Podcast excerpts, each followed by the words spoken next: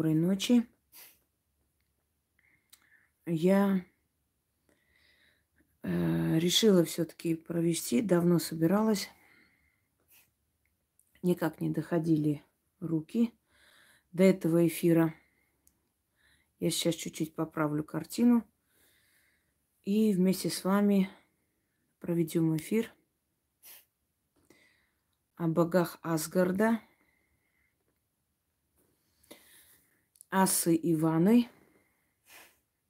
Сейчас, секунду, я немного исправлю, чтобы глаза не устали у нас.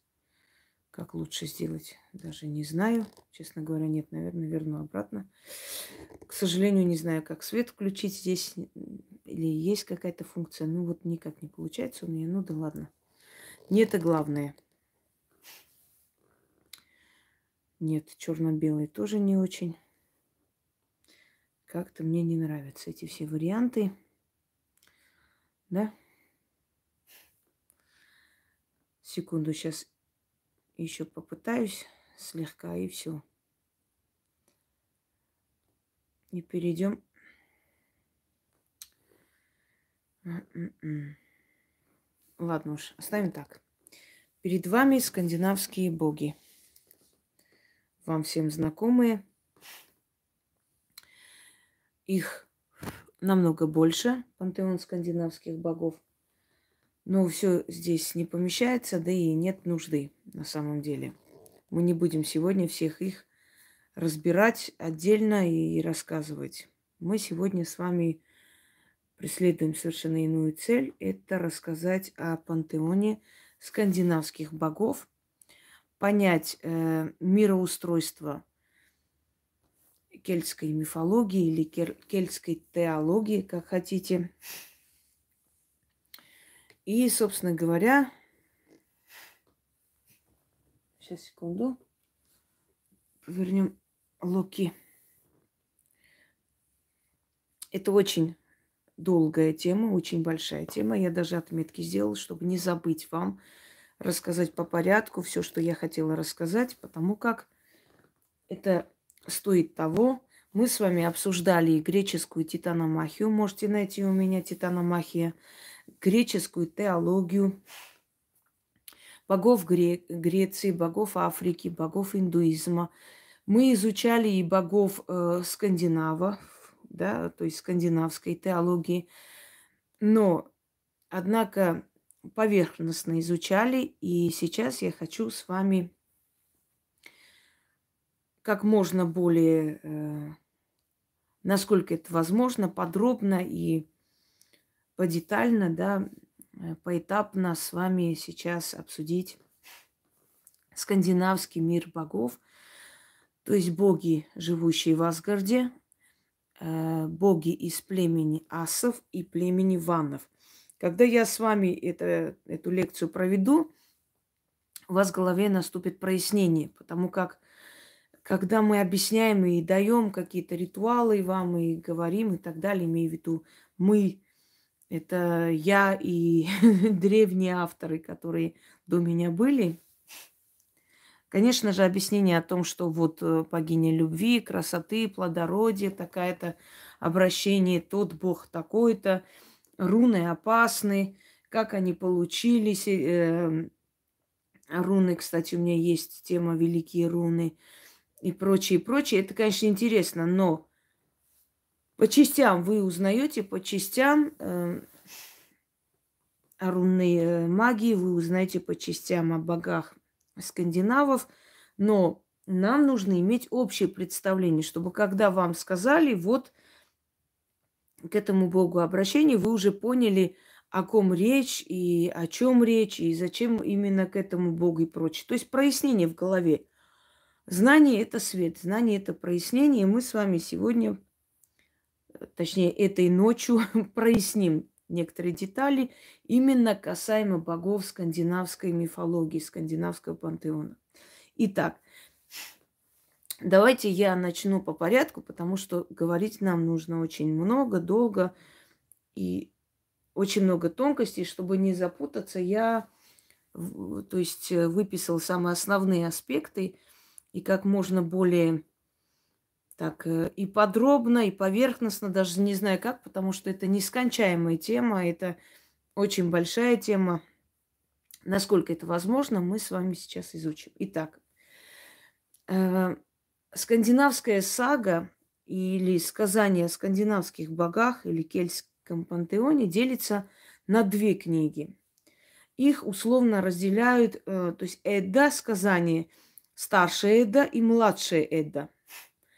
Старшая Эдда, э, она неизвестна, кем написана, на самом деле не факт, что он сам написал этот человек, но в любом случае приписывают некому монаху, Семонт Мудрый, вот так его называют, так, таким прозвищем он остался в истории, то есть мы даже не знаем его имя, фамилии. Известно, что монах был путешественник, что посещал много стран и написал, оставил основную, э, основное сказание о богах э, Асгарда. Именно этот человек, и ему приписывают старшую Эдду, то есть изначально первоначальную книгу. Намного позже Эм, значит, некий человек, некий писатель, э, публицист, поэт, политик и так далее, и так далее, Снорис Турлосон написал вторую часть, вторую книгу, более подробно ему приписывают, э, значит, вторую часть саги, называется младшая Эда, то есть вторая сага. Снорис прожил довольно сложную жизнь и очень непростую. В итоге его убили. Но в любом случае он успел написать. Да, Сно, э, Эдда Снорис. Значит, Снорис или Снора, его по- по- по-разному напоминаю, э, запомнила история. Он написал вторую сагу, вторую Эдду, то есть э, опять же, сказание, но основано на первой Эдде. Это младшая Эдда или вторая Эдда о скандинавских богах. Скандинавская сага. А, ну, может быть, Натали. Значит, как возник, согласно древней теологии скандинавов, кельтов, как возник мир? Там сказано, мир как возник, так и погибнет. И как он возник – так и погибнет, сказано там. Как он возник? Он возник согласно кельтской э, теологии. Не хочу говорить мифологии, поскольку это э, все-таки не, не совсем миф и не, вообще не миф, это именно сказание о богах. Реалии немножко приукрашены, немножко измененные, но в любом случае имеют место быть, поскольку эти сущности, эти духовные создания, эти мировые энергии, они были, значит, сказание о них не есть мифология, а есть теология, то есть сказание о богах. Мир возник из льда и пламени, из огня и тьмы. То есть он также погибнет, когда лед и пламя соединятся, огонь и тьма сойдут воедино. А как это случится, мы сейчас чуть позже с вами обсудим. Далее. Мрак, хаос. А, значит, и дальше идет э, стороны света, стороны света, которые называются царством неизвестности, Неори. И далее идет Хелли или Хель, это царство мертвых.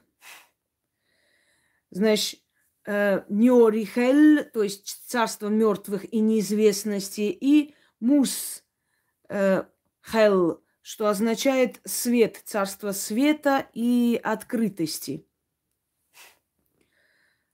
Согласно мифологии или теологии, как хотите, был некий великий великан, который держал небосвод. Здесь очень похоже на греческого Атланта или Атласа. На Востоке его называют Джихангир, великий великан, который держит на своих плечах небо. Помните песню «Атланты небо держат на каменных плечах»? Вот здесь очень похоже на э, описание Атланта, великана, который держит небосвод на своих плечах. Э, в кельтской теологии его называют Эмир, который держит небо на плечах. Теперь, смотрите, очень похоже на греческую титаномахию. Чем? На греческую титаномахию она похожа тем, что гре- греческие боги воюют с титанами, с огромными великанами, э, значит, изначальными богами, которые были рождены первыми прародителями Ураном и Геей. Здесь сказано, опять же, о великанах, которые властвовали, царствовали. И один из них, самый великий, и мир, он держит небо. Но здесь рождаются и вдруг рождаются из хаоса боги. Говорят, что небесная корова стала вылизывать эти окаменелые, э, значит, льды. Из, этих, э, из этого льда начали появляться боги. Видимо, они были до этого, но какая-то мировая катастрофа, о которой неизвестно, о которой не рассказано в сагах, потому что это держалось в такой тайне.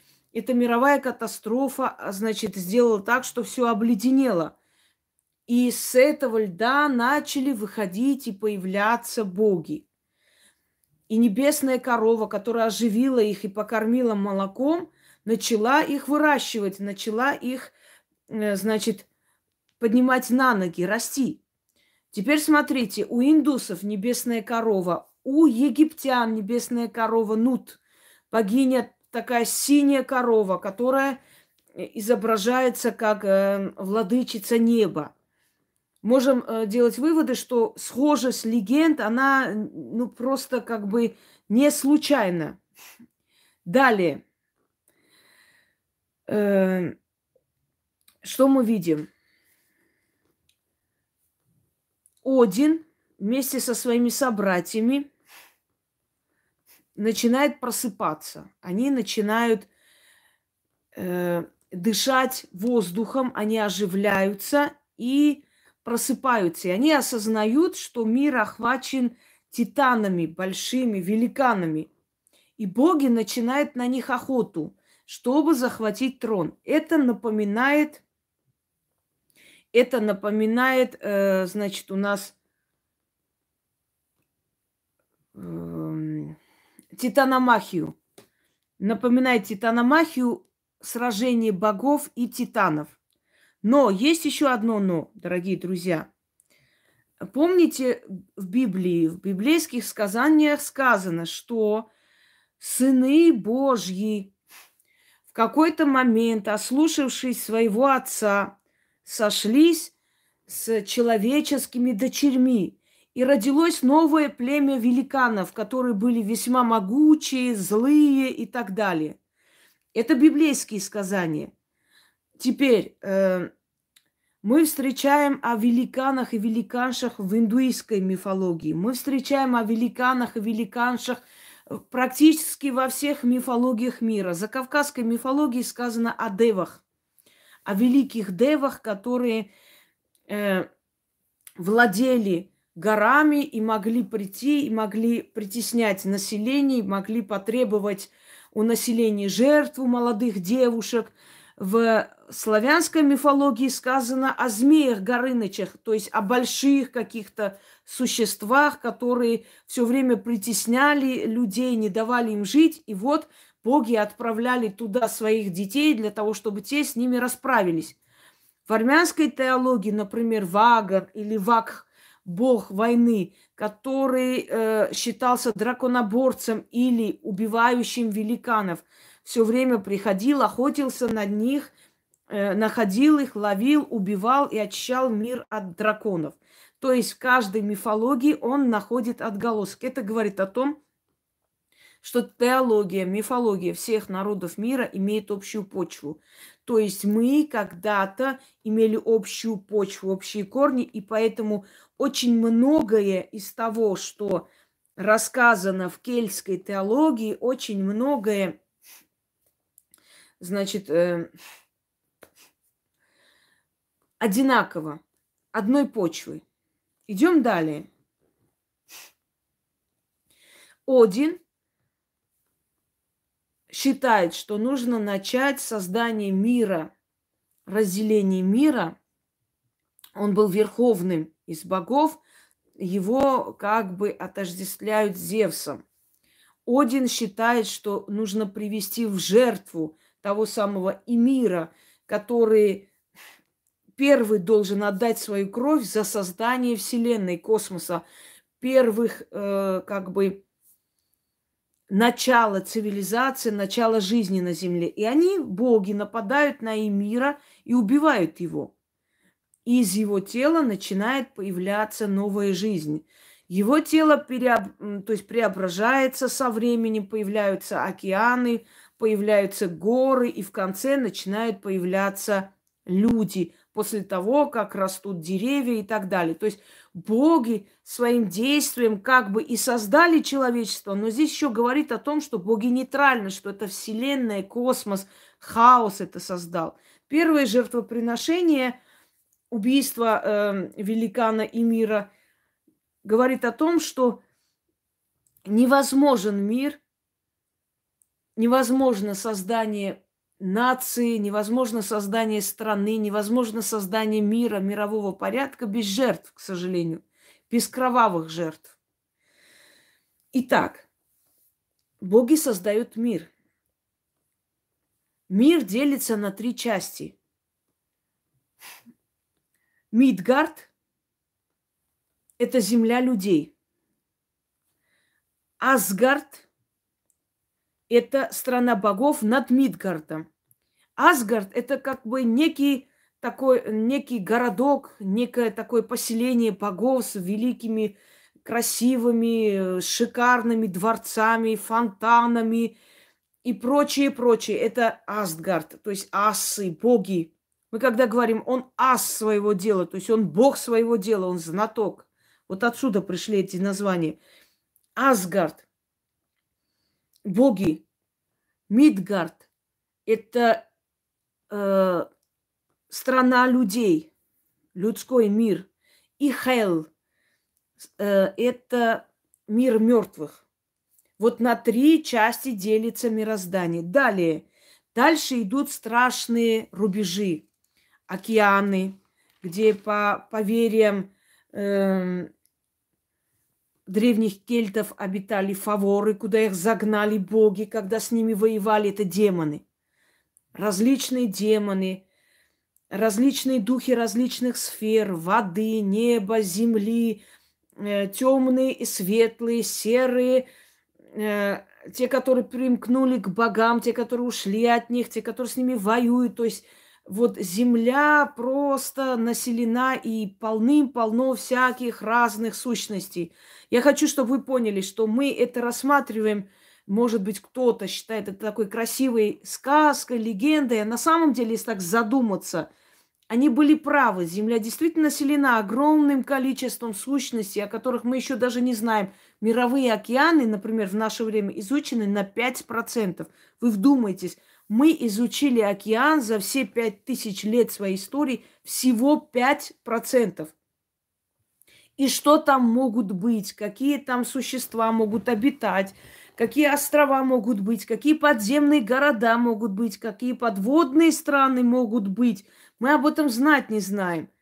Мы изучили мировой океан всего 5%. Это говорит о том, что кельты были недалеки от э, правды и от истины, говоря о том, что дальше, где океаны, где, где края земли, там обитают какие-то духи неопознанные, непонятные. Туда даже не забредают боги, потому что они тоже их боятся, опасаются. Они даже не знают, что от них ожидать. Далее. Значит, огромное количество великанов. Великанов изначальные боги, титаны греческой мифологии. То есть великаны, которые обитают там э, в этих э, просторах огромных, да, мироздания. Они разные, они э, умные, они глупые. Э, есть э, великаны, которые глупы и неразумные, которые не понимают, что говорят. Их можно очень легко обвести вокруг пальца. Их называли тролли. Вот сейчас мы когда говорим, троллить или глупые тролли, которые там пишут. Вот это отсюда пришло это слово тролли, неразумные, глупые, легко ведомые тролли. Но есть великаны очень мудрые, хитроумные, которых не так легко, как бы, э, и, знаете, обвести вокруг пальца. Проходят века, тысячелетия, боги влюбляются в этих великанов, женятся на великанш, великанши выходят замуж за богов, рожают им детей. Они, собственно говоря, между собой где-то объединяются, но в любом случае они насторожены все, все время, они все время враждуют, они все время держатся друг от друга подальше, потому что это разные племена существ. Великаны ненавидят их, потому что помнят, что боги отняли у них трон. Боги опасаются их, потому что понимают, что великаны все равно хотят когда-нибудь захватить власть и вернуть себе свое владе... владение. Так вот, боги Асгарда и великаны, которые населены по всему миру, э, по всему мирозданию. И они притворяются друг другу, как бы у них временное такое перемирие между собой – но иногда у них бывают очень жестокие стычки, которые заканчиваются целыми сражениями. И как это проявляется? Например, один э, из великанов, э, насколько я помню, Гро, э, как он там, Громы или Гроги, который украл у Тора его, э, значит, Мёльнир называется, его молот, молот Тора, вот он у вас. Но здесь он неправильно, он должен держать молот на этой руке. Ну да ладно. Вот он украл молот Тора. А кто такой Тор? Тор – это военная часть богов. То есть это охрана Асгарда. Тор – это охрана Асгарда. Вот смотрите, они делятся на несколько подразделения, они делятся, эти боги. Например, э, значит, Один относится к жреческой касте богов. Он отвечает за магию, он отвечает за мудрость, за знания, тайные навыки. Тор – это всего лишь, вот мы бы сказали, как такой, знаете, э, вышибала Асгарда. То есть тот, который идет на разборки, тот, который идет заступаться за них и так далее. Делятся они, интеллектуальные боги, боги э, воинские, но есть еще и военную мощь, и магию соединяют с собой. Но Тор – это грубая сила Асгарда.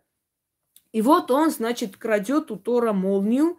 Ой, э, извиняюсь, э, молния – это не у него, молот Тора – и ставит условие, что он отдаст молот Тора только при случае, если они выдадут за него Фрею, красивую богиню Асгарда, богиню любви, страсти, возлюбленную Одина.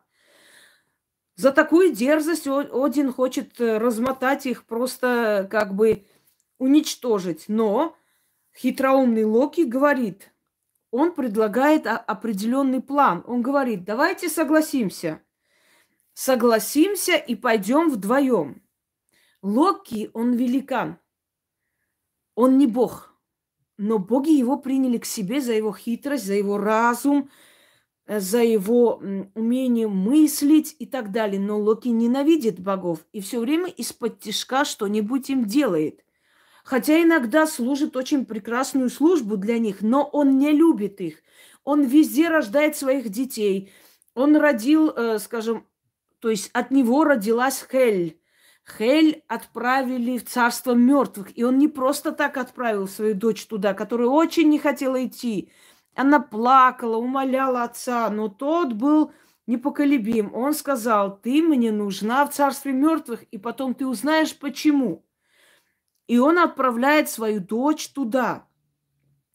То есть у, у Локи огромное количество детей среди великанств, среди духов, океанов. Он на всякий случай везде создает такие родственные узы. У Локи есть план когда-нибудь захватить трон богов.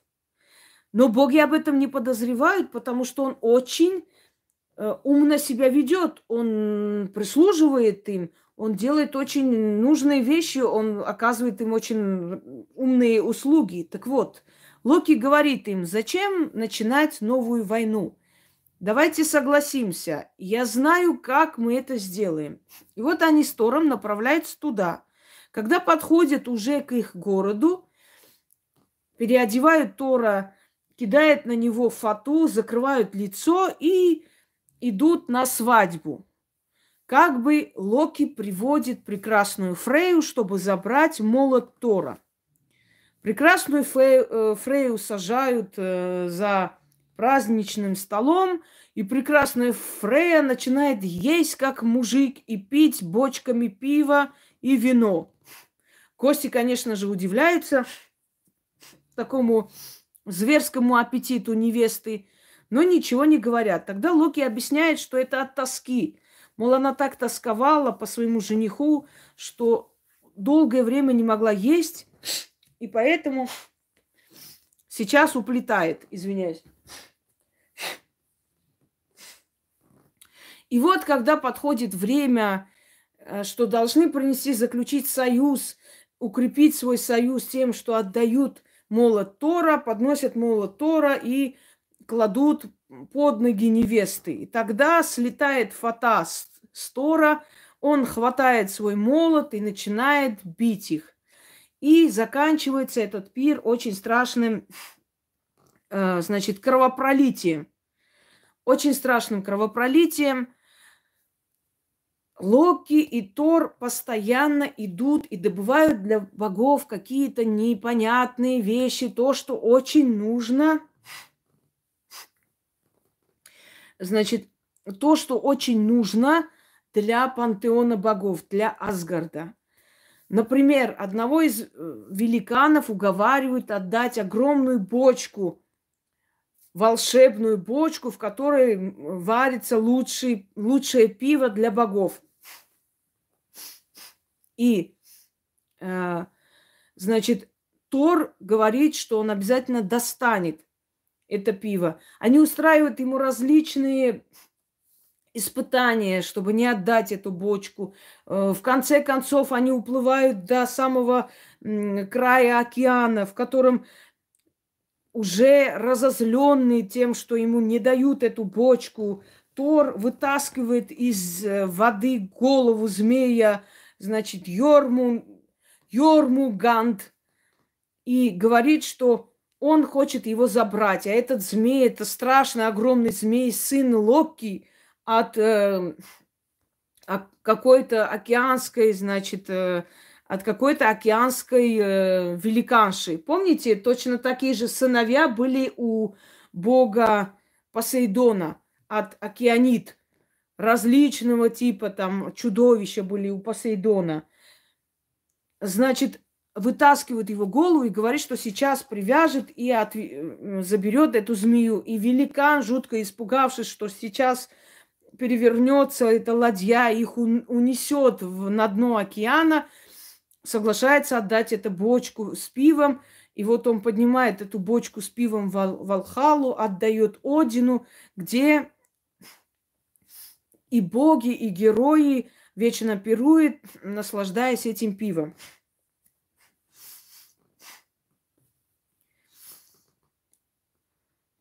Я не знаю, что вы там смотрели, и я абсолютно не хочу вас слушать, эту ересь.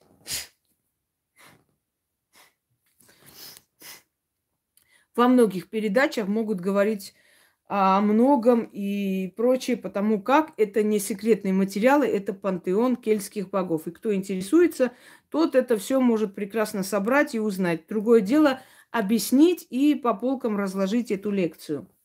Так что вы зря пытаетесь все время мне э, поганить эфир. У вас это не получится. Я на вас не обращаю внимания. Вы того не стоите. Значит, дальше. Дина, не обращай внимания, они просто приходят сюда, чтобы облаять. Им, им очень хочется что-нибудь лишнее сказать, что, что-нибудь, понимаешь? Не обращай внимания на этих существ. Есть вещи, которые знаю только я, есть вещи, которые относятся к мировой мифологии, и об этом знают люди, которые этим занимаются. Но зрители и огромное количество людей не могут это все собрать в одну кучу и узнать. И поэтому существуют такие люди, как я, которые расскажут. Это все равно, что кто-нибудь скажет, вот э, про Юлия Цезаря даже в интернете есть. Есть, конечно, но про Юлия Цезаря очень многие рассказывают, правда ведь? И рассказывают малоизвестные факты и прочее, прочее. И рассказывают интересно, так что запоминается. Это просто глупо, реально это так дешево прийти и сказать, ой, об этом и так э, есть книги или люди знают. Понятное дело, что люди знают. Ну и что теперь? Это же не секретные какие-то информ... информация, но это то, о чем мало кто может, да, мало кто может рассказать так, чтобы вы запомнили и поняли главное, понимаете? Учитель, который рассказывает вам мировую историю, тоже не от себя сочиняет. Эту историю до него рассказывали, после него расскажут. Но есть рассказной жанр, есть умение преподносить, а есть просто что-нибудь, как-нибудь, там что-нибудь сказать. Вот это разные вещи. Не обращайте внимания, они кроме кал- календаря больше ничего не читали.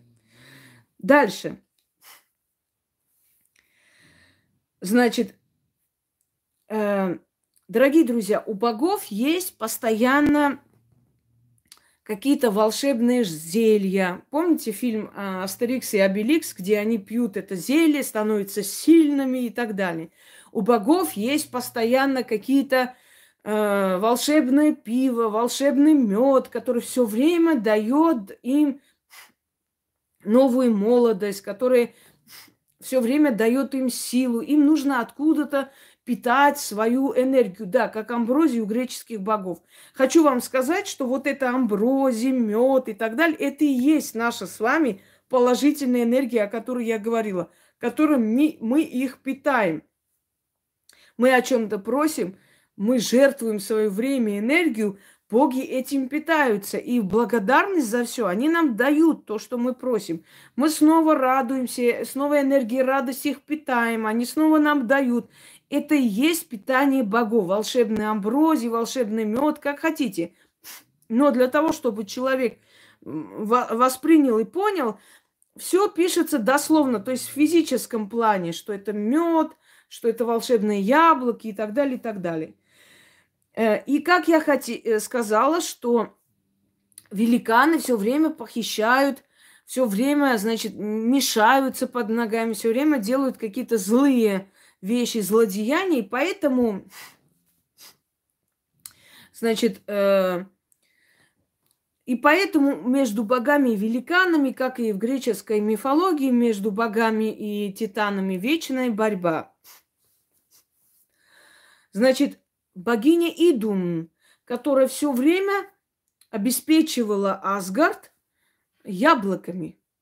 Яблоками, волшебными яблоками, которые давали вечную молодость богам. И тут великаны похищают Идун, и она больше яблоки приносить не может. И богини боятся выходить из своих покоев, потому что они резко начинают стареть, у них кожа начинает дреблеть, они начинают дряхлеть, у них зубы начинают выпадать, и они приходят в ужас от того, что у них нету больше молодости. И они начинают понимать и чувствовать земных женщин. Что происходит с земными женщинами, когда они начинают терять молодость? И говорится в саге, что в этот момент богини посочувствовали земным женщинам и после этого больше помогали им, потому что поняли, чего приходится пройти земным женщинам, того, чего они никогда не знавали. То есть это тоже не просто так. Понимаете, все в этой саге, все в этой теологии, все в этой мифологии просто так не происходит. То есть э, как бы сказать, оно все имеет смысл и намекает на то, что боги не всегда понимают человека только потому, что они в этом положении не были. То есть считается, что даже боги могут ошибаться, даже боги могут не до конца понять и войти в положение человека, пока он не скажет, что мне плохо, помогите. Вот к этому. Теперь.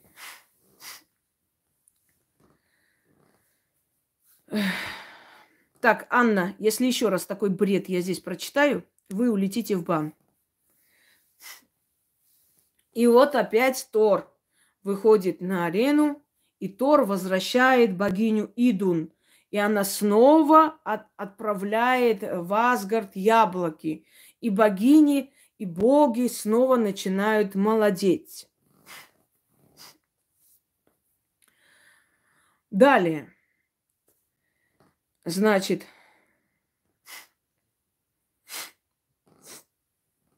вот э, волк. Волк, который сопровождает Локи, волк, который сопровождает Хель. Кто этот волк? Вы когда-нибудь задумывались, кто есть этот волк? Этот волк, дорогие друзья, он есть сын Локи, Фенвир, который сопровождает своего отца и свою сестру.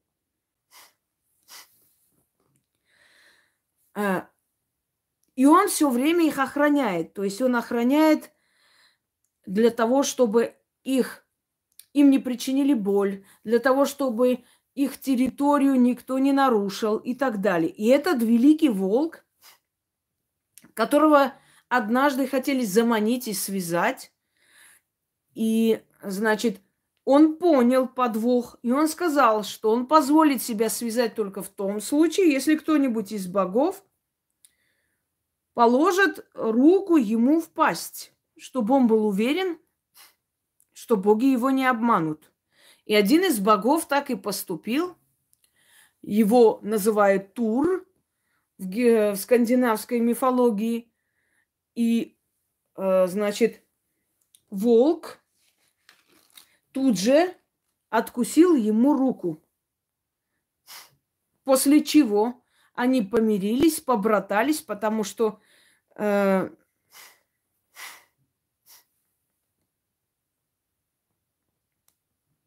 они побратались, и э, вот их сегодня несет реально, у них шизофрения обостренная с весной, не обращайте э, поскольку волк э, отобедал да, его крови и считает, что они стали кровные братья после этого.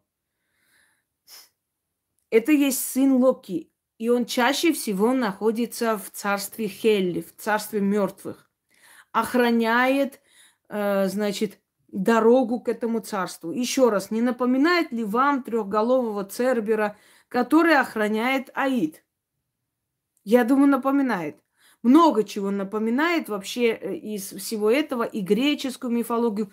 Некоторые ученые склонны думать, что это все потому, что были римские завоевания, естественно, культуры слились воедино. Далее. Эм, значит, считается, что еще ниже есть миры, в котором живут э, цверги. Это такие низменные существа, но эти низменные существа очень разумны, и они обладают великим даром. Э, они могут, э, значит, из металла, из драгоценностей творить просто чудеса. Цверги однажды заманили к себе богиню Фрею и показали ей такое ожерелье из изумруда, из сапфиров, из рубин, что она не смогла удержаться. Она просила, умоляла и предлагала им любые богатства мира, чтобы они ей отдали это украшение. Но цверги сказали, что она семь дней и семь ночей должна будет с ними провести э, в таких интимных отношениях. Значит, вот. И Фрейя, которая безумно любила украшения, не смогла отказать. Тем более, что она была немного такая развратная богиня. Она отдавалась им семь дней и семь ночей. И в конце концов э, заслужила и заработала это ожерелье. И поднялась в Асгард, как ни в чем не бывало. В общем, вот у нее есть такая склонность, она считает, что здесь ничего страшного нет. Идем далее. Альвы. Это тоже низменные существа, но альвы очень злобные и считают, что альвы ходят по ночам, альвы пугают детей, иногда умершляют во сне. Э, дальше. Дорогие друзья, есть, э, значит, э, в мире, в кельтском мире понимание того, как устроен мир. Но прежде чем дойти до этого, хочу вам сказать, что вообще мир, мироздание, э, помимо того, что великан обратился в мир людей, богов, фаворов, океанов и Хель, значит, э, земля мертвых. Да, это дело процветало еще с тех времен. Э, прежде чем об этом говорить, то есть э, дойти до этого, мы рассмотрим, что получилось вообще после того, как великан превратился в мир, где можно было обитать. Дерево, великое дерево, дерево начала, древо жизни, значит, древо богов, и э, фаворов, дре, древа м, мироздания, да, гуликамбы, так и называли. Различные версии, но один из самых известных версий гуликамбы – это дерево, огромное дерево с корнями. Дерево состоит из нескольких частей. Корни – которые все время питаются мировой энергией. В корнях обитает некий змей или червь большой его называют, э, который все время грызет эти корни, уничтожает. Ему приписывают вероломство, ему приписывают жадность, ему приписывают предательство. То есть, смотрите, если так пофилософствовать, предательство, жадность и прочее уничтожают мироздание, грызут корни. Нерны – это духи судьбы. Они э, эм, все время поливают живой водой корни для того, чтобы э, корни дерева все время цвели, чтобы корни э, дерева не перестали расти, и это дерево не упало. Далее идет, э, Хель, извиняюсь, мир мертвых.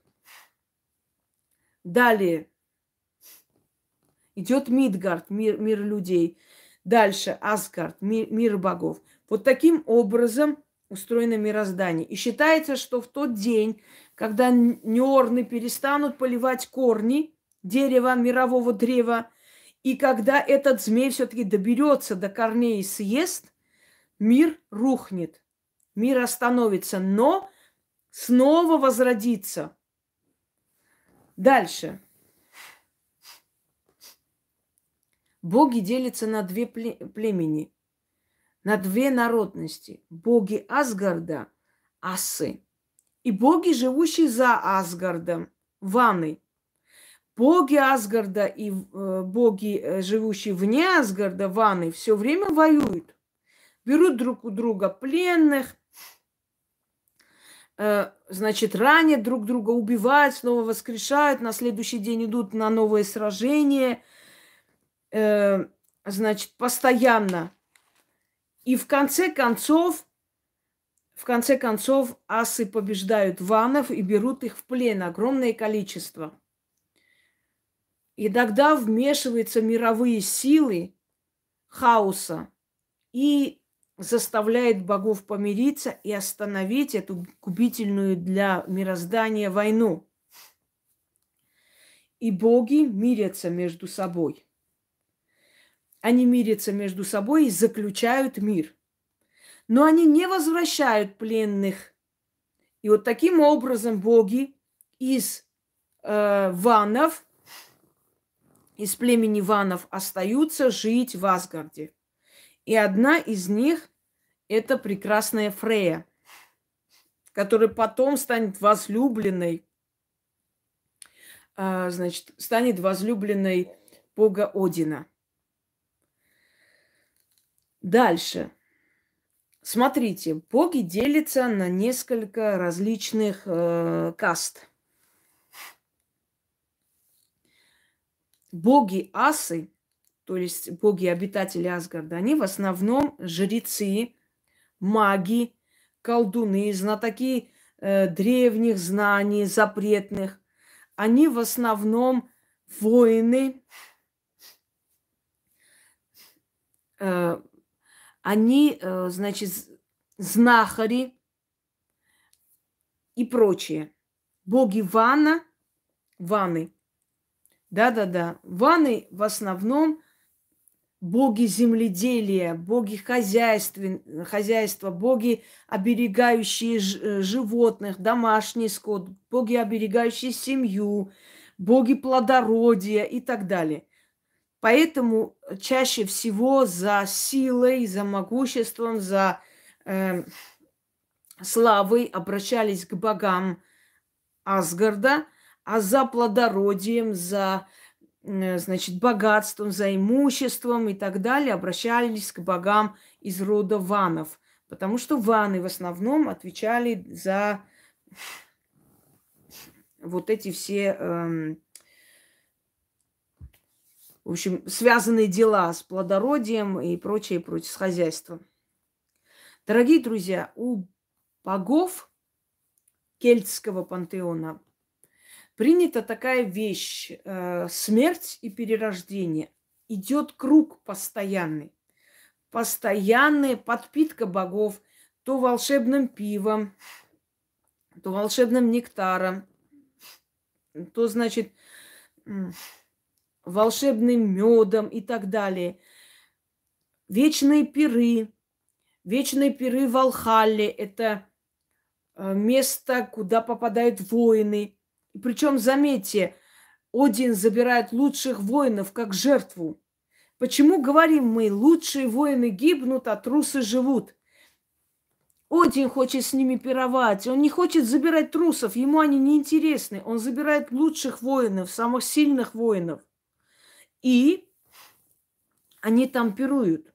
Они там пируют всю ночь, утром встают и начинают биться. Они бьются до заката солнца, потом снова садятся и начинают пировать. То есть считается, что боги забирают лучших воинов. Именно поэтому гибнут лучшие воины и уходят в Алхалу, приходят гарпии, либо, э, значит, э, посланники Одина и забирают валькирии, забирают их души в Альхаллу для вечного пира. Так что те, которые потеряли воинов, знайте, что они в Алхалле с Одином пируют вечно, а на утро сражаются. Это войны, которые бились там, всех народов. Но они побратались, и они вечером снова садятся и пируют до утра, чтобы утром идти сражаться. Смотрите, круговорот. Тор, который напрягает двух своих, э, значит, двух козлов, которые его везут. Он ночью их режет – и они съедают. А днем он снова, э, ну так и я и сейчас и говорю, и днем снова, значит, воскрешают и снова возят его. И однажды, когда он остановился у каких-то знакомых своих и опять зарезал этих козлов, и они пировали до утра, э, мальчик хозяина какую-то косточку стащил. И поэтому одному из этих козлов пришлось хромать. Тогда Тор взял этого мальчика на вечное услужение за эту косточку. Второй персонаж – это вепрь Сехремир. Он изображается часто, этот вепрь. вот он стоит возле богини, значит, э, уже забыла, представляете? Керридвен, когда она варит волшебное зелье. Вейпер этот изображается с другими богами рядом находящиеся. Этого вепря каждую ночь, значит, режут и съедают, и на следующий день этот вепрь воскрешает. Это говорит о круговороте, это говорит о вырождении и э, по-новому возвращении нации. Это говорит о круговороте мироздания. Это говорит о человеческой психологии, что человек э, ломается, снова поднимается. То есть он умирает, у него происходит трансформация, понимаете? И он как бы э, умирает той прошлой жизни и воскрешает по новой, потому что с каждым возрастом, с каждым стрессом, с каждым расставанием, с каждой болью у человека происходит трансформация. Он умирает и по новой воскрешает. И вот так без конца и без края. И вот так получается, что когда асы и ваны помирились между собой, приносят огромный котел, э, значит, огромный котел, и в этот котел все боги плюют. Знак согласия. Из этой слюны создают гениального человека, человека-поэта, разумного, которого назвали Квасир. Вот слово квас и скандинавский квас – это в честь вот того события, когда ванны и асы помирились. И слово «квасить», может быть, оттуда пришло. Вообще квас, хмельное. Так вот, квасир, он любимец богов. Он участвует на пирах, он поет на свирели, на разных инструментах, придумывает э, различные поэм, поэмы, он знает очень много тайн мироздания и прочее. Но он очень наивный. Да, он очень наивный. Наверное, поэтому говорят, квасит, и после этого у него стихи появляются, поэзия, он начинает прекрасные слова говорить жене и всем вокруг и так далее. Наверное, от этого слова, что Квасир все хорошо знал. Квасит и пошел по поэму читать. Но два злобных гнома значит, Флайер и Галлар, его заманивают, и поскольку он был очень наивный и не понимал ничего такого, то есть не, не видел коварства людей, его заманивают и убивают. Убивают, извиняюсь, и пускают ему кровь, и кровь перемешивают с медом и хранят у себя. И каждый раз, пробую этот мед, у них открывается видение. Они начинают понимать руны. Они начинают читать руны. В то время как сам Один когда-то отдал глаз для того, чтобы узнать, взять руну у мирового источника. И Один передал эту тайну Квасиру, единственному человеку на земле, которому он доверил эту тайну. И тут его убивают. И это долгая, в общем, э, долгая вещь, когда один из э, великанов берет этот мед и отдает своей дочери на хранение. И Одину как-то каким-то образом удается, долгий рассказ, каким-то образом удается обмануть его девяти сыновей, прийти э, к ним э, раз, э, в, обр- в облике, в общем, простого крестьянина, узнает, где этот мед, идет и выпивает весь этот мед, и еще и внутри себя несет в Асгард, и там хранит этот мед, и, и считается, что если Один хочет отдать человеку тайну э, рун, тайну своих знаний северных богов, то он делится с медом, то есть делится медом, извиняюсь, и в этом меде находится кровь квасира – то есть того самого божества. Вот поэтому считалось, что вот когда э, скажем, э, в славянской мифологии или в сказках, да, говорят, мед пил, метку запил. То есть о чем тут намек? Когда человек пьяный, когда чуть-чуть выпит, у него открывается такое видение, он может и руны рассказать, и все, что хочет. У нас есть один такой, как 100 грамм подкатит, квасир придет, и тут же у него и руны, и все на свете чешет. Наверное, где-то намек о том, что человек в пьяненьком состоянии немножко больше раскрывается у него мышление, все такое прям открывается, все, все, знаете ли, да, вот мед, пиво, это все в память о богах, в память о том времени, когда, скажем, э, вот тот самый Квасир был убит, и его э, кровь перемешали с медом. Так что мужиков не ругайте, они просто хотят быть ближе к богам. Вот и все. Так что, мужики, дерзайте. Если вам что-нибудь скажут, скажут, тут же напомните эту великую легенду о квасире. Вообще, что надо накваситься только для того, чтобы северные боги открыли вам тайну бытия, тайну рун, рунной магии, источника мироздания. И вообще, там много чего они открывают. Особенно, когда квасира чуть больше, меда тоже больше, тогда вообще все тайны мироздания перед тобой вот так вот открываются.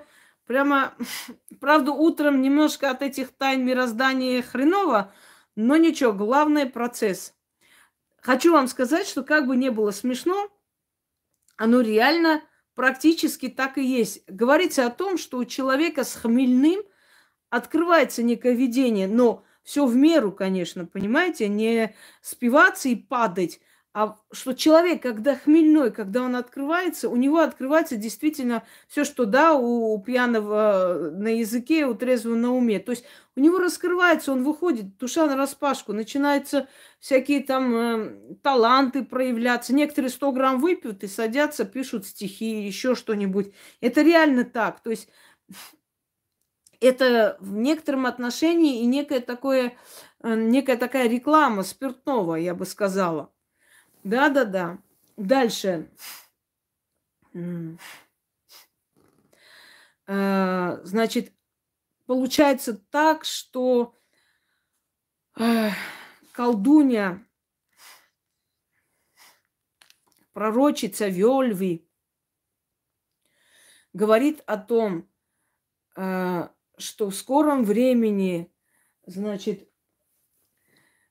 в Асгарде произойдет ужасная вещь, и что в скором времени в Асгарде... Ой, извиняюсь. Произойдет э, убийство. И чтобы боги знали об этом и приняли меры. И тогда Фрига, мать, э, значит, богов, приходит к ней, начинает просить ее назвать имя того Бога, кто умрет.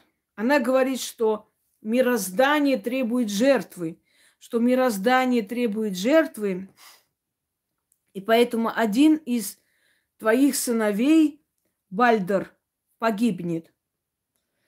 И погибнет от руки своего брата. Она не верит этому, потому что братья очень дружны, им делить нечего.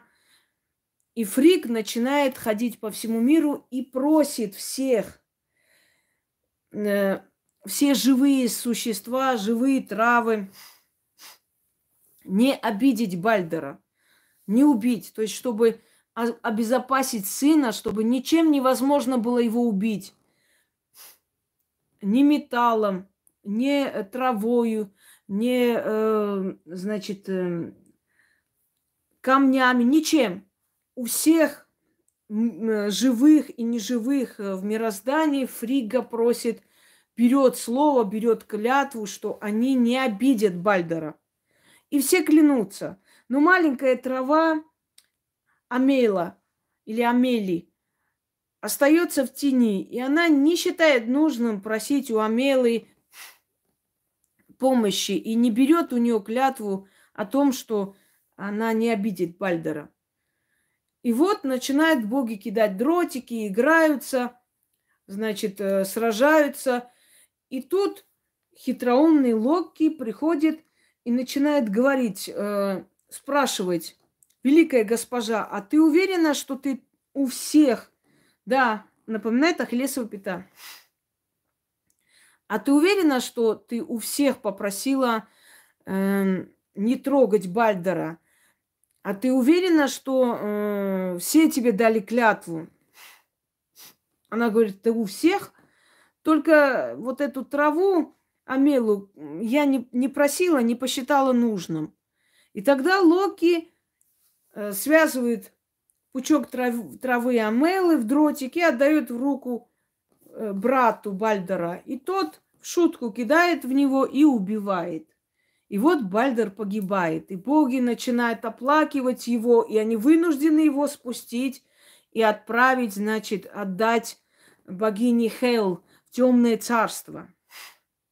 Там умирает жена Локи, которую тоже вместе с ним в эту ладью кладут и сжигают по традиции.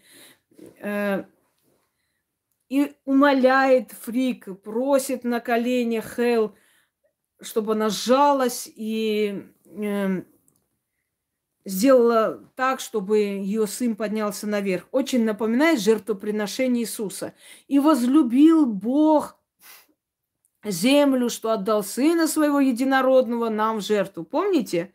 И во всех культурах это есть. Осирис, которого для того, чтобы Осирис стал повелителем темного царства, его убивают боги и отправляют в темное царство, где ему так нравится, что он становится там повелителем. Сын Бога, Иисус, которого убили, он спустился в Аид – и увидел ад, и понял, что там происходит, и так далее. То есть очень сильно напоминает все эти одинаковые легенды, одинаковые рассказы, одинаковую мифологию или теологию, как хотите. Так вот, и говорит Хейл, хорошо, я его отпущу. Но если на, на земле все будут плакать по нему, все будут его оплакивать, и не останется ни одного человека, который не оплачет, или ни одного великана, или ни одной э, сущности, тогда я его отпущу. Все действительно плачут. Только одна великанша не плачет по нему.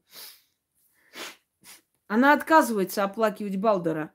Говорят, что Локи обманул или попросил ее. Некоторые говорят, что это сам Локи переоделся в великаншу и сказал, что плакать не будет. Но как бы там ни было, Бальдер остается там.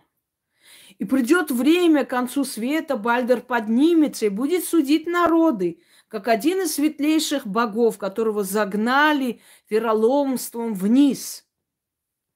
Когда его хоронят, Один что-то говорит ему в ухо, что-то говорит своему сыну, о чем никто не знает. И говорят, что это узнаем мы тогда, когда придет конец света. Когда придет конец света. Когда придет конец света? Согласно теологии и пророчице Йольвы, которую очень тяжело перевели, но перевели ее пророчество, это скандинавская сага. Она говорит, конец света придет тогда, когда народы забудут свой нрав, когда народы забудут свои корни, когда народы будут уничтожать друг друга, но когда у людей пропадет сочувствие к друг другу, когда в одном народе они будут ненавидеть друг друга, и брат не будет поддерживать брата, брат будет предавать брата, и человек будет предавать свою родину. И тогда придет конец света, тогда все боги, все великаны очнутся, поднимутся на поверхность и будут судить людей, говорит она. И они будут невидимы среди людей. И люди это не увидят, не почувствуют, но будет великая жатва. И боги будут забирать самых лучших и оставлять людям самых худших для того, чтобы они сжирали друг друга. И так останутся самые-самые-самые.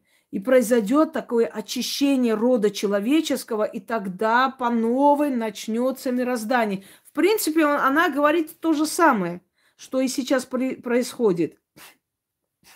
И вырваться на, наружу э, волк, великий волк, говорит она, и чудовище, и Локи, которого боги привязали, обмотали кишками его же сына за наказание, за то, что он стал причиной смерти Бальдера, и змей, который все время капает яд ему на голову, но его жена поддерживает чашу и собирает этот яд. Но когда она отходит, чтобы вылить этот яд, яд капает ему на голову, он содрогается и начинается землетрясение на земле. И снова она подставляет чашу и верно стоит и собирает этот яд, чтобы он не капал на голову мужа. Вот придет век хитроумия, Локи вырвется, говорит она, и мир начнет погибать. Но весь мир не погибнет. Весь мир не погибнет и не погибнут боги окончательно. Просто мировое древо начнет обновляться. И оно станет моложе, и оно станет сильнее. И останутся те, которые узнают богов. Вот говорит, э, значит, прорицательница. Те, которые узнают богов. Рабство начнет уходить. Еще тогда, почему она сказала про рабство, непонятно. Далее она говорит, придут чужеродные боги, которые завладеют. Придут чужеродные боги, которые завладеют разумом человечества. Но когда вернутся боги Асгарда обратно к человеку, то мироздание начнет возрождаться. И вот так каждый раз будет происходить через много тысячелетий, будет обновление, очищение крови мирового древа, и по новой будет обновляться. То есть это не окончательный, э, значит, не окончательный, не бесповоротный конец жизни, как Э, почему они показывают, что они режут этих животных, жарят, на следующий день они воскрешают, что герои, которые умерли, сражаются до утра, потом снова они начинают друг с другом сражаться, снова садятся за, э, значит, за стол и пируют и так далее. То есть это говорит о круговороте, о том, что время от времени нужно кровопускание, время от времени нужно очищение мироздания. И вот как раз то время, которое пророчица говорит, вот это время предать богов, предать свой народ, предать, э, снять из души сочувствие к друг другу и так далее. Это и есть, дорогие друзья собственно говоря. И конец света не подразумевает, что там все обрушится, все закончится. Это значит конец нравов. Конец нравов, когда уже народы достигают вот этого пика, они начинают очищаться. Вот как там говорят, э, тяжелые времена рождают сильных людей. Начинается вот очищаться, то есть выходит самый костяк, отделяется от этого вот от этой массы, да, от массы быдла, он, он выходит наружу и показывается, показывается, и особенно ярко видны сильные личности на фоне вот этой темноты. То есть мы с вами сейчас переживаем конец света. Свет заканчивается, начинается новый мир. И мы это увидим, этот новый мир. Мы переживем этот новый мир. Хотя мы переживаем жутко тяжелых условиях, как там сказано, горе тому, кто родился в эпоху перемен. Вот мы родились с вами в эпоху перемен, но эти перемены, они очень болезненные, но идут в лучшую сторону. Точно так же, как ребенок рождается болезненно, разрывая просто лоно матери, причиняя ей жуткую боль, но он рождается, и он появляется. То есть нечто новое, новое мироздание, новое мировоззрение – Люди начали возвращаться к корням. Народы, с одной стороны, деградируют, но с другой стороны, они возвращаются к корням. Они перестали думать и переживать за христианство, за буддизм, еще за что-то. То есть они возвращаются к корням. У них есть нужда вернуться туда, у них есть желание, они успокаиваются, они подпитываются, они настолько опустошились вот этим всем материальным, этим пустым миром, что они находят спокойствие, радость уже в народном, в, в мифах народ, своего народа, в песнях. Вот согласитесь, что сейчас мы начинаем действительно слушать больше народные, читать народные эпосы. Нам интересно, это нам дает силу пережить это все. То есть мы наполняем эту пустоту внутри своим народным. И это даст вот это вот рождение в муках новой цивилизации. Да, она просто, она избавляется, но избавляется очень болезненно, и мы это видим. Это будет не один день и не два дня. Может быть, нашей жизни не хватит это видеть. Но мы живем с вами в этом процессе. Вот в этом процессе. Одним словом, дорогие друзья, мир у скандинавов состоит из огромного дерева, чьи корни грызет вероломство, ложь, предательство и так далее. Пока нерны льют туда спасительная влага, нерны, это мы с вами, это судьба, это люди, нужные мирозданию, на котором держится этот мир. Значит, мир будет держаться. Есть огромное количество сущностей, огромное количество созданий, которые нам неизвестны, не знаем, но они обитают с нами рядом, и они существуют. Э, мир делится на Мидгард – это земля людей, где они живут. Асгард, который сверху это сказочные, э, значит, дворцы богов, откуда они правят. Боги делятся на две племени – Ванны и Асы. Асы – это жрецы и маги, это воины, а Ванны – это в основном земледельцы, это хозяйственники, это Э, хранители семьи, дома, плодородия и так далее. Внизу царство мертвых, Хель. И в честь этого царства мертвых Локи назвал свою дочь Хель и спустил вниз царствовать в этом мраке.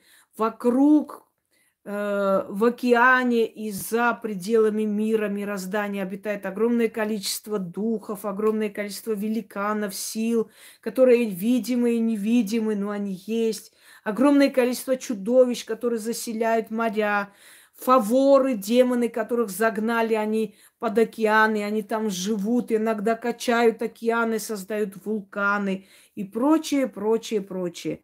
В общем, я вам рассказала мир скандинавских богов, мир германских богов, мир богов кельтов.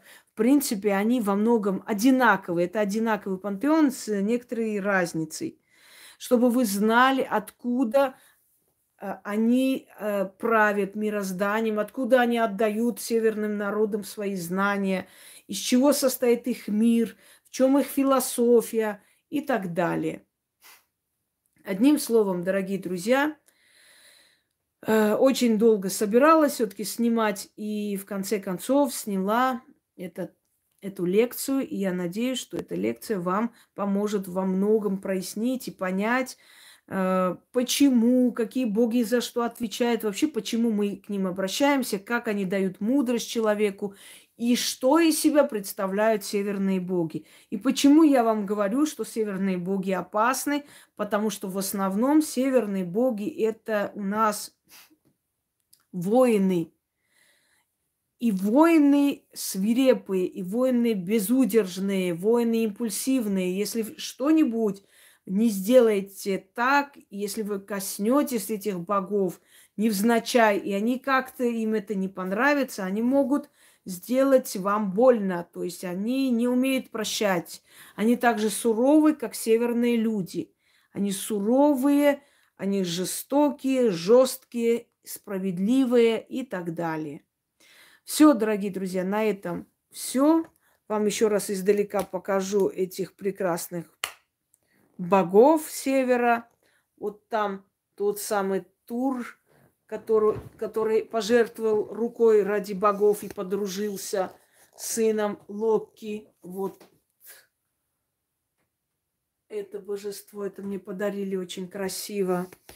Сейчас, эм, секунду. Просто не все поместилось. Это та самая Мориган, богиня войны. Есть разные интерпретации. Это Дану, богиня матерь всех богов. Вот она держит воду. Кстати, слово Дону или Дон тоже отсюда произошло, поскольку это богиня воды. Это у нас Фрея, это традиционные, то есть э, статуи, да, согласно традиции. Там Локи, который смеется, Мориган, это более такое традиционное э, представление. Это Кернун, который тоже потом вошел в пантеон кельтских богов, хотя он больше более такой северный бог – но в любом случае, давайте дальше я вам покажу Это у нас Фрея, красавица. Вот ее ожерелье из различных каменьев изображается по-разному, за которые она там долгое время отрабатывала. Ну что делать? Фрея в другом качестве, который здесь находится. Мориган, бюст ее, богини войны. И она всегда с вороном. Ворон, который олицетворяет все-таки смерть. Э, давайте еще раз. Это у нас Кэрри Двен. Это тот самый кабан, которого режут и который снова воскрешает. Я э, вам говорила.